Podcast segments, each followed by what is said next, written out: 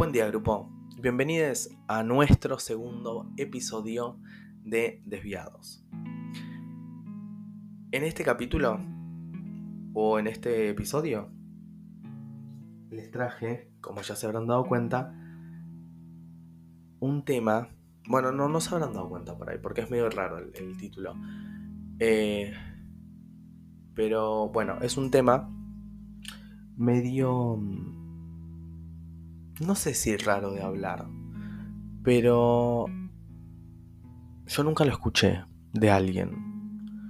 Como que siempre por ahí hablando con mis amigos o amigas, lo tiro y, y me dicen, ah, es verdad, no me había dado cuenta, no, no había pensado esto, ¿no? Y por ahí ustedes, viendo el título, se preguntarán, eh, ¿por qué? Este título? ¿Qué le, le habrá pasado a este pibe en su infancia, en su niñez o en su adolescencia, no? Y no, no es algo que me haya pasado, sino que es todo lo contrario. Es algo que no me pasó y, y que ahora ya como una persona adulta o medianamente adulta veo la importancia de este de ese suceso inexistente bueno, no, no inexistente, porque existe, pero de ese suceso que, yo no vivencié. Estoy hablando de del primer amor, de la infancia, de esa primera persona que, que a uno le atrae, que a uno le gusta. Yo me acuerdo de ver a, a todos mis compañeros y compañeras de colegio hablando de, chicos, de chicas, que les parecía lindo tal, que les parecía linda tal, que le iban a hablar, ¿no? que estaban juntando ese coraje para hablarle a la persona que les gustaba. Me acuerdo como eh, algunos eran como los rebeldes o los grandes, por así decirlo, que les daban, se daban piquitos entre ellos o se agarraban tímidamente de la mano y caminaban por los pasillos del colegio como, como si tuviesen que demostrar que estaban juntos, que, eran una pareja. Me acuerdo, mm, otra cosa que me acuerdo es en los cumpleañitos o, en las salidas de curso, em, que era horrible, que era feísimo. O sea, por ahí para mí era feo, no sé para quien me está escuchando. Pero cuando jugábamos a la botellita. La botellita, primero siento que es muy, muy vintage hablar del de, juego de la botellita. Em, para los que no saben qué es la botellita, vamos a explicarlo rápido. Uno, un grupo de personas se sienta en círculo con una botella vacía o llena, es lo mismo, la giraban y quien la giraba era una de las personas que, eh, que tenía que darle un beso a un otro, que ese otro eh, se decidía por donde quedaba la tapita de, de, la botella. El lado que tenía la tapa de la botella, uno la gira y la acostaba, ¿no? Y quien salía o quien la botella apuntaba, quien la giró y quien a quien le tocaba tenían que darse un beso. Que en ese momento era un piquito. Bueno, para mí ese momento era el peor, era horrible.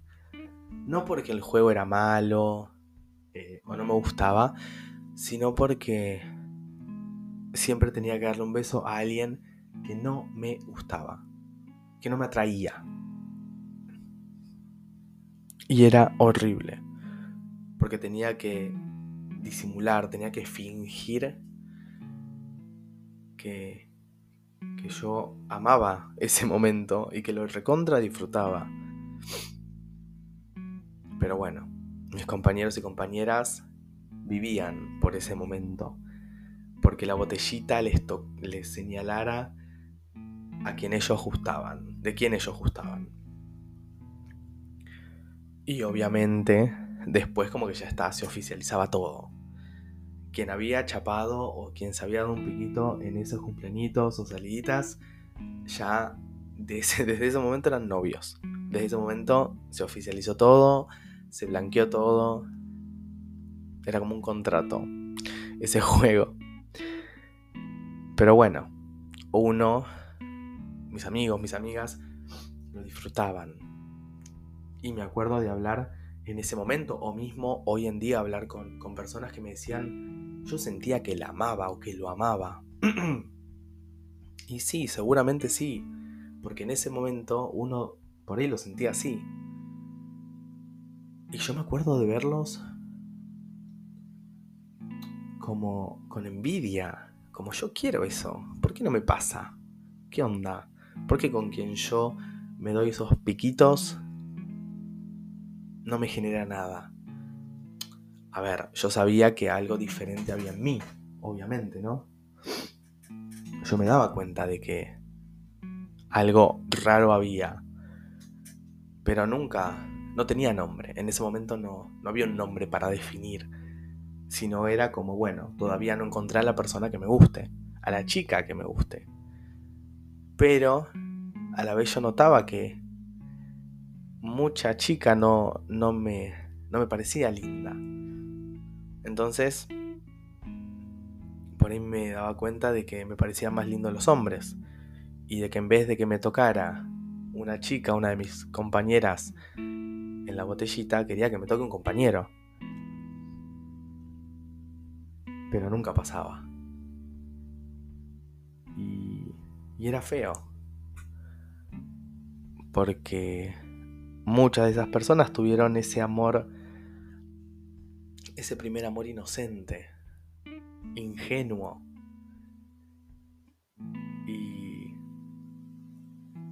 otras personas como yo no lo tuvimos. No tuvimos esa suerte. Por ser diferentes. Por pensar diferente. Por sentir diferente. O por verse diferente. Esa sensación de, diferencia, de, de, diferencia, de ser diferente, me, me acompañó por mucho tiempo. Y llegó un momento en el que el ser diferente para mí era ser algo malo. El ver la diferencia como algo asqueroso porque en ese momento, que no fue hace tanto, porque tampoco que soy una persona súper grande, eh, me acuerdo que, el ser diferente, el ser gay, el ser lesbiana, era asqueroso, era malo, era eh, algo de lo cual uno se debería reír, ¿no? Me acuerdo chistes o comentarios que, que, obviamente escuchaba, o que veía en la tele, o que veía eh, en, la compu, que en ese momento creo que ya había YouTube, que todos se reían, que todo estaba mal. Se permitía decir puteadas, pero no se permitía decir gay. Excepto que te burles, ¿no? Obvio, eso sí. Y en mi caso yo por ahí mismo, o sea, yo mismo hacía comentarios feísimos, feísimos. ¿Pero por qué? Porque si no iban a pensar, ah, yo soy el único que no está insultando o diciendo esto, y van a pensar que soy gay. No, no hay chance. no hay manera de que... O sea, no quiero darles ninguna razón para que piensen eso, ¿no? Entonces, uno tenía que, que ponerse como un disfraz. A pesar de que por ahí era obvio. Pero Tipo, era muy obvio. Pero para uno no. Porque uno no se ve. Entonces, uno no se da tanta cuenta de cómo el otro lo ve, ¿no? Pero sí. Por eso mismo hablo de infancia, niñez o adolescencia perdida o robada. Porque ese mini yo, ese mini Ignacio, no va a poder experimentar lo que muchas otras, otras mini personas experimentaron a esa edad. Porque esos actos inocentes, esos besos inocentes, esos enamoramientos inocentes, no van a volver. Por ahí quien me esté escuchando, por ahí piensa que ah, es una boludez, no tiene importancia, porque uno por ahí cuando es más grande, eh, recién ahí entiende y disfruta el estar con alguien. Y sí, obviamente uno cuando es más grande o cuando tiene cierta madurez, ve otras cosas, lo disfruta desde otro lado. Pero al fin y al cabo se siente como que quedó algo pendiente, como un deseo no cumplido.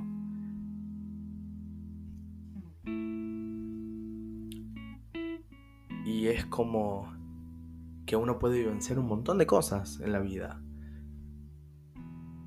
Pero cuando le pregunto a alguien, ¿te acordás del primer novio, la primera novia? Y me dicen sí. Me acuerdo que se llama tal, que es así, que es asá, que era así, que era asá. Y es como que siempre lo dice, lo recuerda con una felicidad. ¿No? Y yo no tengo eso. Y por ahí muchas personas no lo tienen.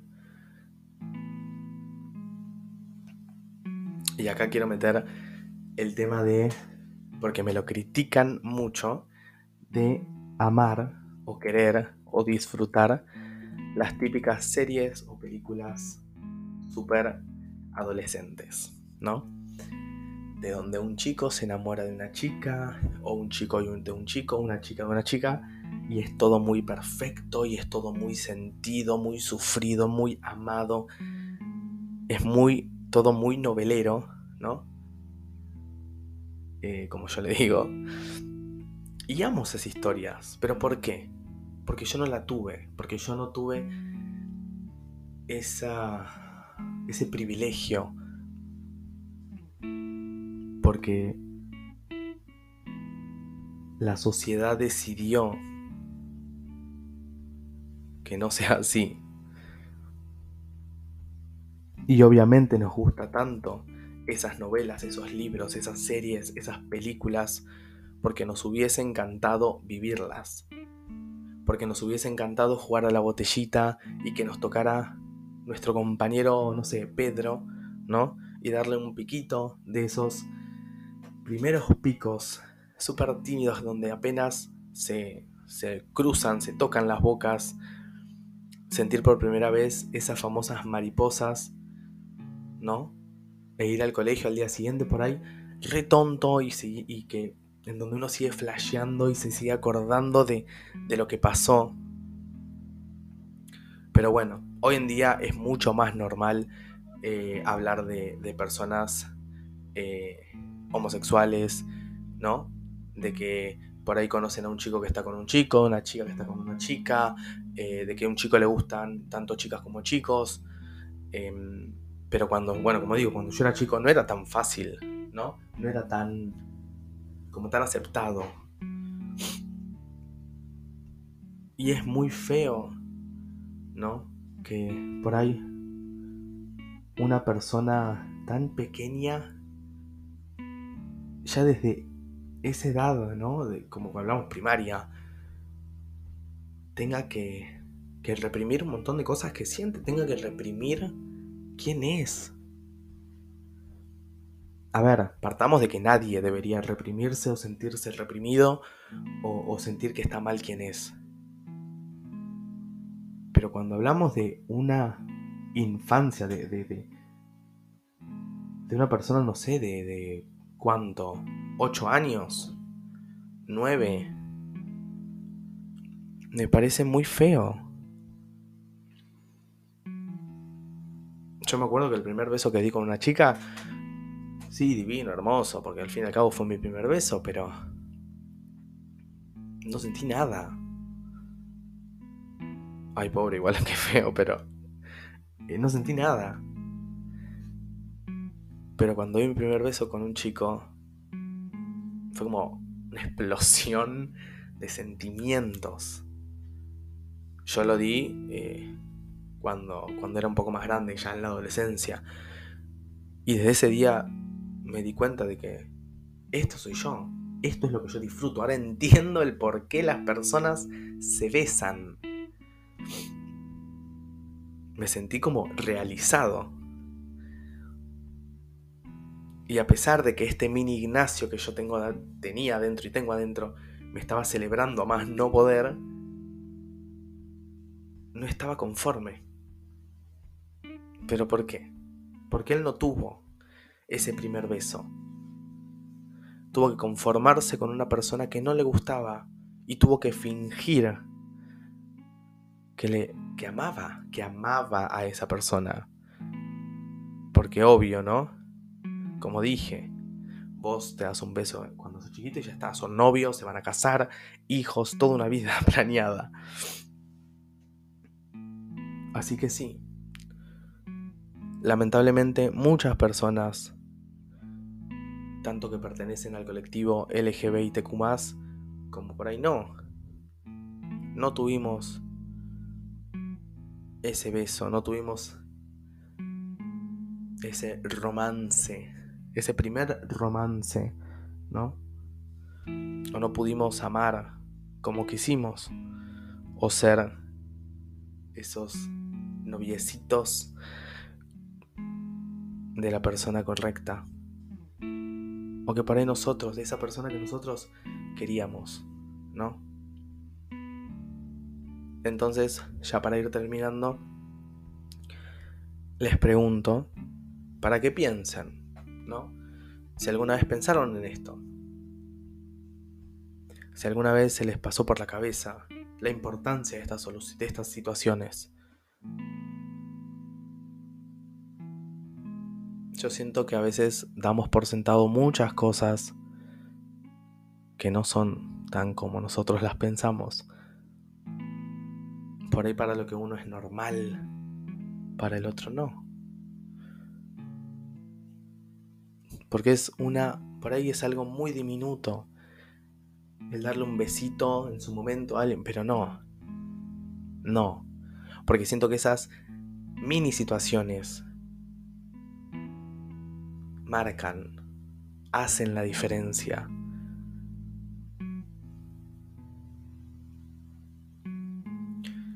Pero bueno, así que ahora ustedes pueden decidir si queda bien infancias o niñez o adolescencia perdida o robada, ya sea, o ambas, por ahí les copa ambas. Pero bueno. Eh, ese es el tema de hoy. Fue el tema de hoy. Espero les haya gustado. Espero que lo hayan disfrutado. Siento que conté por ahí cosas medio íntimas, pero me copa también. Siento que es como un espacio donde eh, me puedo expresar y, y liberar, ¿no? Descargar por ahí cosas del pasado. Em, así que nada, si les gustó, espero que me sigan acompañando en este camino que disfruto hacer, que estoy disfrutando hacer. Eh, y si tienen ganas de comentarme algo en Instagram o de seguirme, lo puedan hacer. Mi Instagram, creo que no lo puse en ningún lado del podcast, pero es simplemente Igna. Eh, ahí me pueden escribir y podemos hablar, me pueden contar sus, cosas o preguntarme cosas, no tengo drama, o recomendarme títulos o temas para hablar, que estaría muy copado que se empiece a hacer o que si lo hagan si quieren. Y bueno, nos vemos en el próximo capítulo. Un besito y nos vemos.